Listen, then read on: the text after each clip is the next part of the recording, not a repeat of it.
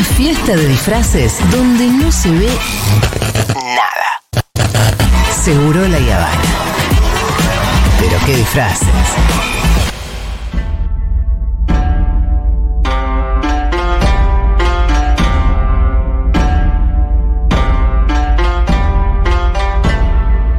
Uno de mis momentos favoritos, te voy a decir, ¿eh? Recontra. Porque es el momento de la comunicación con el otro lado del mundo. Visitamos China a través de los ojos del señor Pablo Copari, con quien estamos en comunicación como cada jueves. Pablito, ¿cómo estás? Buenas noches para mí, buenos días para ustedes. ¿Cómo andan? 1 y 10 de la mañana, 25 grados. ¿Hace un calor? 25. Bueno, acá en los últimos días, justo hoy no. Pero no estamos Mirá. tan distantes. Hubo unas máximas de 23 hace un par de días. En un par de semanas hablamos y estamos Y igual. sí, sí, sí, sí, sí, olvídate. ¿Cómo está todo Acá por allá? también. Che, ¿qué onda el golpe de Estado? No, complicadísimo, no puedo salir de casa, estoy, Sí. estoy bajo arresto hace siete días. Escúchame, Eh, hablando un en golpe serio. fuertísimo. Hablando en serio. Eh, en Twitter, tipo, hubo un golpe de Estado fantasma en China. ¿Y qué sabemos de eso? Viste que, que estas cosas suelen pasar y uno no se da cuenta, a veces cosa? porque ¿Los no está en el lugar de los hechos. Sí.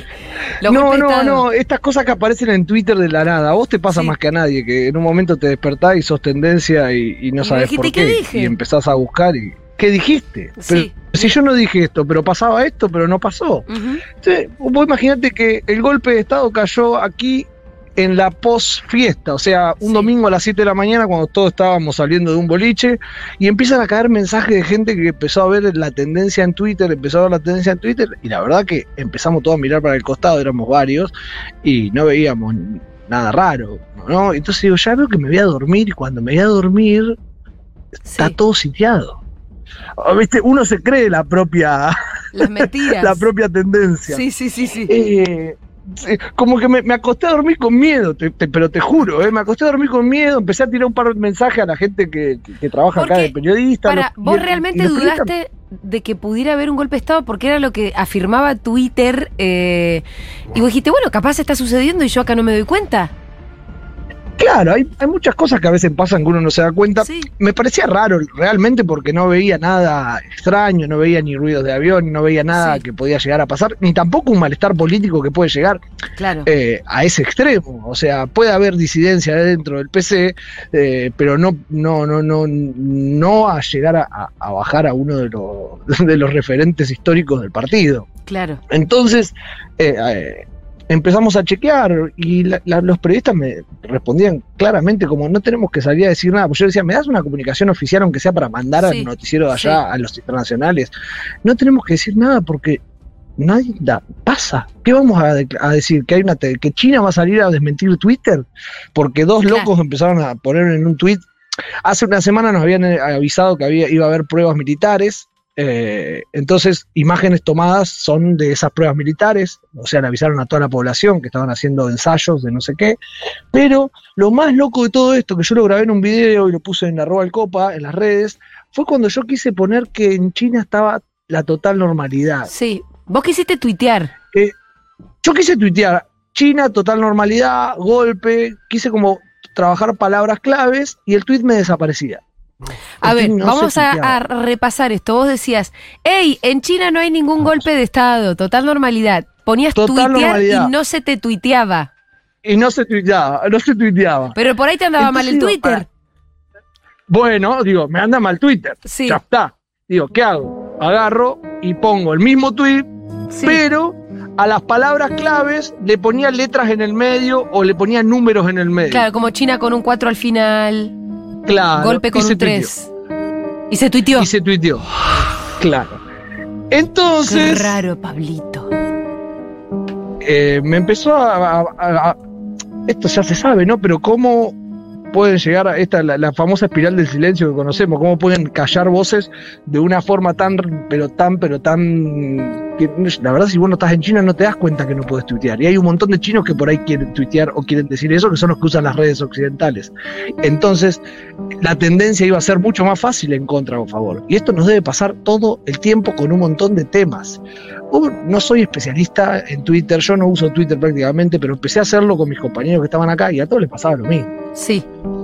Pero, ¿y eso? ¿y Entonces- cuál- ¿Pero cuál es la teoría? La teoría, Sí. La teoría es desestabilizar un espacio que, se, que está al borde de hacer el, el, el, el congreso más importante, que Sí. es el, el 16 de octubre. El Congreso del eh, Partido generar un malestar a nivel mundial, claro, totalmente. Para mí es eso, no sé, por ahí estoy equivocadísimo, estoy diciendo una pavada enorme, pero bueno, fue como el tema de la semana dentro del equipo de periodistas que estamos acá, porque a todos nos empezó a pasar lo mismo y era como, che, loco, no podemos comunicar. Y no era un encierro por parte de China, sino que era algo que venía de afuera, porque no podíamos hacerlo en Twitter, no era que no lo podíamos hacer en las redes chinas. China no tiene eh, incidencia en Twitter. Pero hay, hay un Twitter chino, ¿no? Es. Sí, sí, Weibo, está Weibo, está. Hay, hay Twitter chino, pero más allá de eso, no, no era usado para, para este fin. Éramos nosotros los periodistas latinos los que queríamos comunicar a Latinoamérica lo que estaba pasando en China en este momento.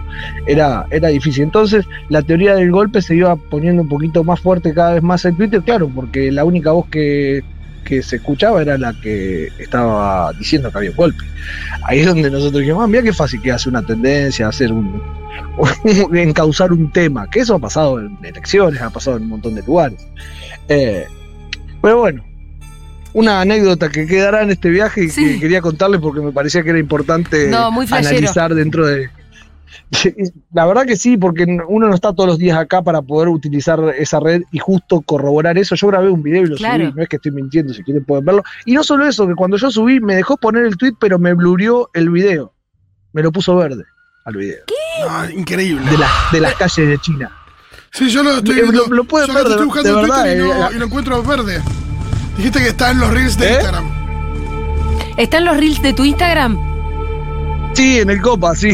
Está ahí, te- pero te- no, no- estoy mintiendo. O sea, me eh, lo, lo tuve que acortar mucho más. En mi TikTok está entero, pero eh, lo hice en un minuto un poco rápido explicando un poco lo que me estaba pasando, porque la verdad me había asustado. Porque digo, pará, si esto lo pueden hacer así. Y le, le pedí al compañero de Venezuela, le pedí al compañero de Colombia, eh, estuvimos todos como viendo a ver qué pasaba, y era eso. O sea, estaba bloqueado. Estaba bloqueado para poder usar algunas palabras. Impresionante. Eh, Vayan a ver este contenido porque ahí Pablito les muestra, ¿eh?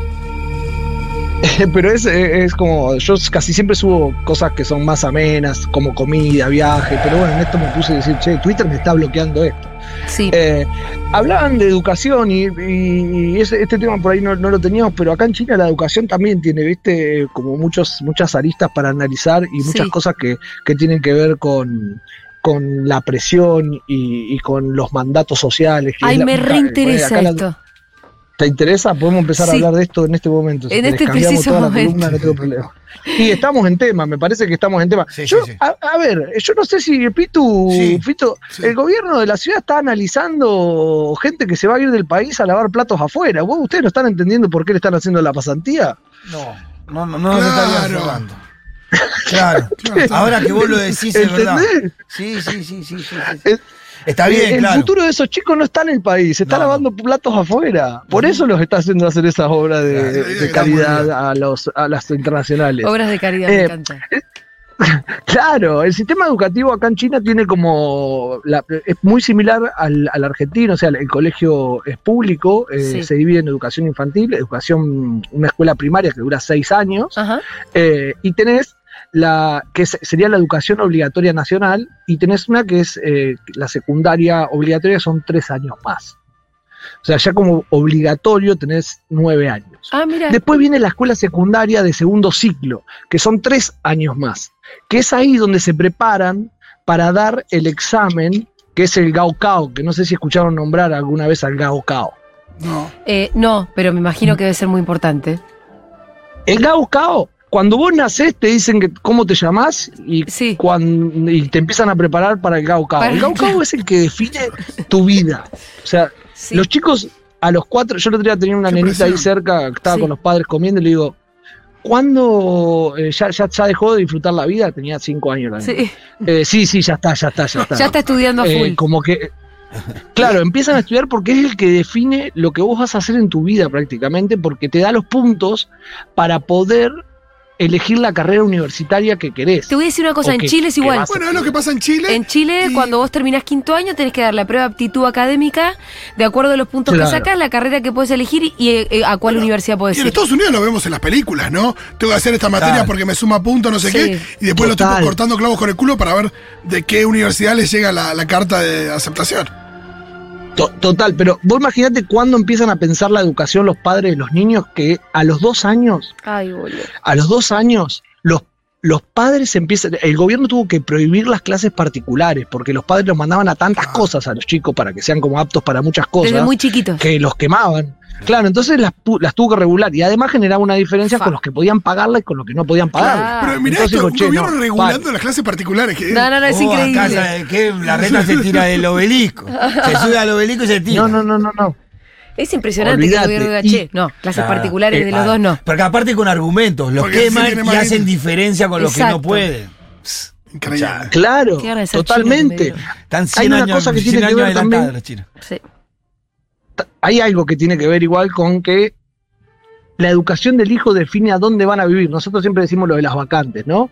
Eh, la educación de los hijos, por ejemplo, un departamento cerca de una escuela que tiene buen puntaje Mm. sale cinco veces más que un departamento que está en un lugar donde no tiene una escuela que tiene un buen puntaje. Claro. Bueno, Entonces los padres, cuando tienen un hijo, a los dos o tres años, empiezan a ver si se mudan y si compran un departamento cerca, porque la tienen que comprar porque vos tenés que tener tres años de residencia en el barrio para poder entrar al colegio ese, porque ese colegio va a determinar el nivel que vos vas a tener para ir a dar el Gaucao después, escuchame una cosa. donde se ¿Es, anotan 10 millones de personas. ¿Es cierto que después de los Gaucau hay como muchos suicidios? La verdad que es- no, no tengo esa información. Julita, y no la no te lo sé, no te sé decir, pero Ah, existe eh, una especie es de que- mitología, ¿no? De, de que de pronto. Es, es una especie de. eh, es- o sea, es lo que te, vos te preparás para, para toda tu vida. Sí. Y vos no solo. A ver, el problema de esto no es que vos vas a rendir, te sentás y das bien o mal. Vos competís con el que. Esto es, es el- los mejores contra los peores. sí. O sea, no hay buenos y malos. El puntaje es según a quién le fue mejor que a otro. O sea, esto lo rendís, lo rendís, lo rendís y es, si a uno le fue 100, a partir del de que mejor le fue es donde todos tienen que llegar. Claro, con curva. Eh, acá, Claro. estoy viendo, acá estoy viendo eh, que dura más de 10 horas eh, a lo largo de tres días el Gaucao. Sí, sí, es una locura. Los chicos se desmayan. eh, eh, además, estu- estudian durante 12 horas al día. eh, los padres, por ejemplo, una semana antes se toman toda la semana para poder repasar con los chicos eh, las cosas que tienen que, que estudiar. No, y veo que tienen que hacer ensayos. Acá No, veo. pará, la presión eh, esa. te la No, sí, sí, sí, No, sí, no. sí, sí, no, me parece Pero muy. mirá qué buenas preguntas. Bancábamos a China en algunas cosas, no en todas. No, eh. no, no. Mirá qué buenas preguntas. Acá estoy viendo preguntas de No, no, no, totalmente. Gaucao 2013, una pregunta Sí. por un ensayo. A ver. ¿Cómo hubiera reaccionado eh, Thomas Edison al teléfono celular? Y es, es un No, ensayo. Bueno. bueno, pero puede ser crea- totalmente creativo Sí, sí. también. Eh, escribió una composición sobre donación. Mira, Mirá, ese yo no había, no había, no había, empe- no había investigado sobre eso. Es más, estoy, eh, eh, estoy hablando por lo que sé, era algo que como venía escuchando el móvil de Mati, dije, che, hay que hablar de esto porque me Sí. parece que está bueno comparar las educaciones de ambos países. Cambié toda la columna en el aire, pero eh, es una locura las preguntas esas, además no tienen como una definición certera. Claro, Eh, ¿cuál es la respuesta entonces- correcta? Ahora, Pablito, la, Claro, la totalmente. universidad pública se garpa. Sí, a partir de, la universidad es pública, pero Sí. se garpa. Ah, bueno. Ente- eh, eh, los padres tienen que pagar una matrícula. Hay formas, hay diferentes formas. Hay becados, hay no becados, pero la, la universidad se divide como. eh, la, la- la educación superior se divide en diferentes eh, for- formas, como en todo, ¿no? Pero es carrera de grado de cuatro años aproximadamente, Sí. una maestría entre dos y tres y un doctorado entre tres y seis. Claro, Más, Pero más a los yanquis. Claro, pero estos chicos, la universidad no es tan difícil. ¿Por qué? Porque la mayor presión es pasar el Ah, tercer vienen a todo el ritmo. grado de la escuela secundaria. Te hago una, te hago una pregunta. Sí, sí. Los llegan los sectores populares a la educación más, más Terciaria. más- más- claro, a la educación terciaria, a la universidad. Llegan a recibirse hijos de campesinos. Uno de los objetivos Pitu de China fue sacar de la pobreza a casi toda la gente, lo logró con el último plan quinquenal el año pasado, eh, y era pasar de que los hijos de los hijos de los campesinos ya sean universitarios. Sí, llegan, ¿por qué? Porque están becados, porque además de eso, de estar becados, eh, si dan bien el examen, en las escuelas de, lo- de los pueblos hay buenas, hay buenas escuelas, hay por ahí como provincias que son como centrales, es decir, che, si vos venís de esta provincia, eh, sos, tenés una buena escuela secundaria, una buena escuela primaria. Hay ascenso social y la forma del ascenso social De hecho, acá es una política educación. de Estado el ascenso social. Totalmente. Y el ascenso social, ahora hay como una, hay como una gran crítica, ¿por qué? Porque los que ganaban mucho están estancados y los que ganaban poco están empezando a acercarse. Es para, para, para que la brecha se Sí. acorte. Pero más allá de todo eso, eh, el Gaucao es como el, el- el lugar en donde se encuentran los ricos con los pobres. Es el lugar donde todos Claro. están para, para, para poder nivelarse y ver si Sí. realmente les da para poder estudiar o no. Eh, pero hay opciones. Opciones tienen que ver con los que sacan buenas notas van a elegir las universidades, que son las universidades públicas más importantes. Después tenés universidades de, seg- de segunda mano, que son como eh, por ahí carreras que tienen que ver con el idioma o con cosas que, que no todos quieren estudiar. Y después, por último, te vas a la privada. Si no. Ajá. Ah, están Claro. las privadas. Eh, las que más estatus Claro. tienen es- son las públicas. Son las públicas. Y yo creo que en Argentina también pasa. Sí, en Argentina la. UBA, la UBA. Pero en la UBA no pagas un Claro. peso. Claro. Entonces No, realmente puede entrar acá cualquiera. pagás una matrícula muy chiquita, porque lo que el gobierno quiere es que todo estudie, pagas una matrícula muy chiquita. Y hay muchas, muchos que lo que vos pagás te lo van devolviendo según las notas que tenés. Entonces, por ahí vos haces un año y si las notas tuyas fueron buenas, te devuelven la plata que pusiste. ¿En serio? Muy bien. Sí, Está bueno. sí. sí. Sin inflación es un golazo. Eso Le vamos, le bueno. vamos a proponer a la, a la. Universidad del Salvador, si lo quiere hacer. Así que sí, no, ¿no? Y, Ah, claro, totalmente, totalmente. Y la- a la privada entran pibes, ponele que les fue más mal en el Gaucau, pero tienen plata para pagarla. Claro, total. O sea, Macri iría a la privada. Hay- hay- Claro, la gente que no le da para poder estudiar bien se va a la privada. Sí, claro. Eh, tienen, que, te- tienen que pensar también que son muchos. Y acá se habla también no solo de posibilidades, sino de competitividad, porque hay que decir, che, este sí, este no. porque no tendrían los espacios para que todos puedan ir a estudiar al mismo lugar. Claro. Escúchame, Pablito, es em, como siempre nos quedamos con poco tiempo, quiero decir que hoy se estrena el video La Otra Ciudad Prohibida, para que lo vayan a ver a nuestro canal de Futurock. Em, Y vean el de la muralla. el de la muralla es El laburo espectacular. de dron. Sí. nada, ¿Te eh, gustó? en tu cara MDQ. Excelente la edición esa, Pablito. Eh, quiero decir que los videos los edito yo desde Sí, acá. eso. eh, no, no Eh, es que tenga. Excelente realización, edición y todo. de los saliendo de la ¿Vos en la ventanita del dron que se va? Sí, bárbaro ese. Ese es Sí, bárbaro. está bien. No estoy a favor, no estoy a favor de la multitarea, pero bueno, estoy en China. No, no puedo, no puedo. Me me encantaría estar con cámaras y gente que ayude y todo, pero bueno, hay veces que no se puede. No, y además te Eh, sale muy bien el video. Em, escúchame, eh, me interesa que por ahí para la próxima hablemos un poco del Congreso del partido, ¿no? Y mirá, ya creo que, a ver qué fecha estamos. Ahora entra una semana de vacaciones. Se viene la semana del primero al 7, todo vacaciones. China se para, no hay nada. El 16 recién es el Congreso. Eh, a mí me van a empezar a preparar, yo estoy acreditado para Futurock, para la ruta china, para... Hay una cosa que tiene que ver con el Congreso que se conoció hace poco y hay un análisis que es muy, pero muy, pero muy interesante, que tiene que ver con, con el sistema de elección que tiene el Congreso.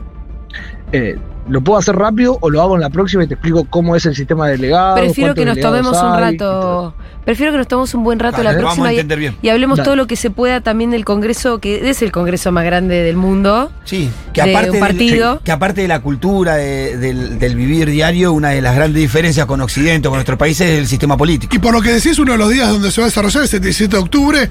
Está Va. bueno para charlar sobre eso El también. 16.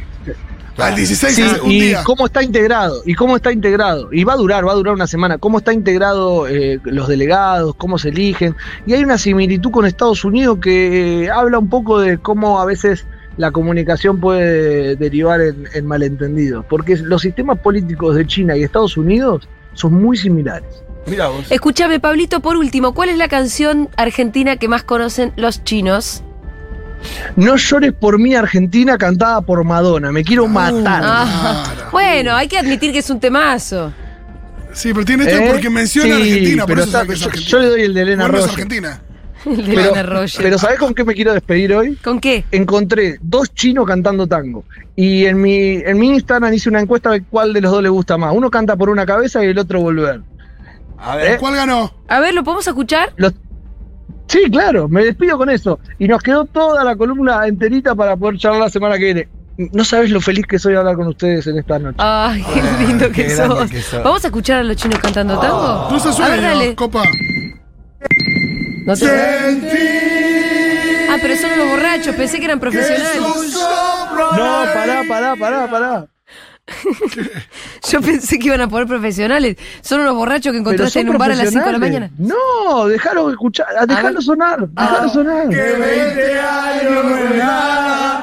fue mi vida mirada, errante en la sombra, te busca y te nombra. Borrachos, a mí no me vas a engañar. Son de la previa Irala, de la Aparte no tiene ni un poco de pongo Una acento. cabeza profesional. Pon el otro, pon el otro. También es muy famosa en China. A ver. Por una cabeza de un hombre modrizo que justo en la raya la afloja al llegar y que al regresar parece decir no olvides hermano vos sabes no La R jugar". particular, ¿no? Hermoso. Eh. Chino cantando tango, vos qué querés, borracho, no borracho, están cantando en español. eh, no, y cantan muy bien. Sí, o sí, sea, sí. pronuncian bien, no sé si cantan muy bien.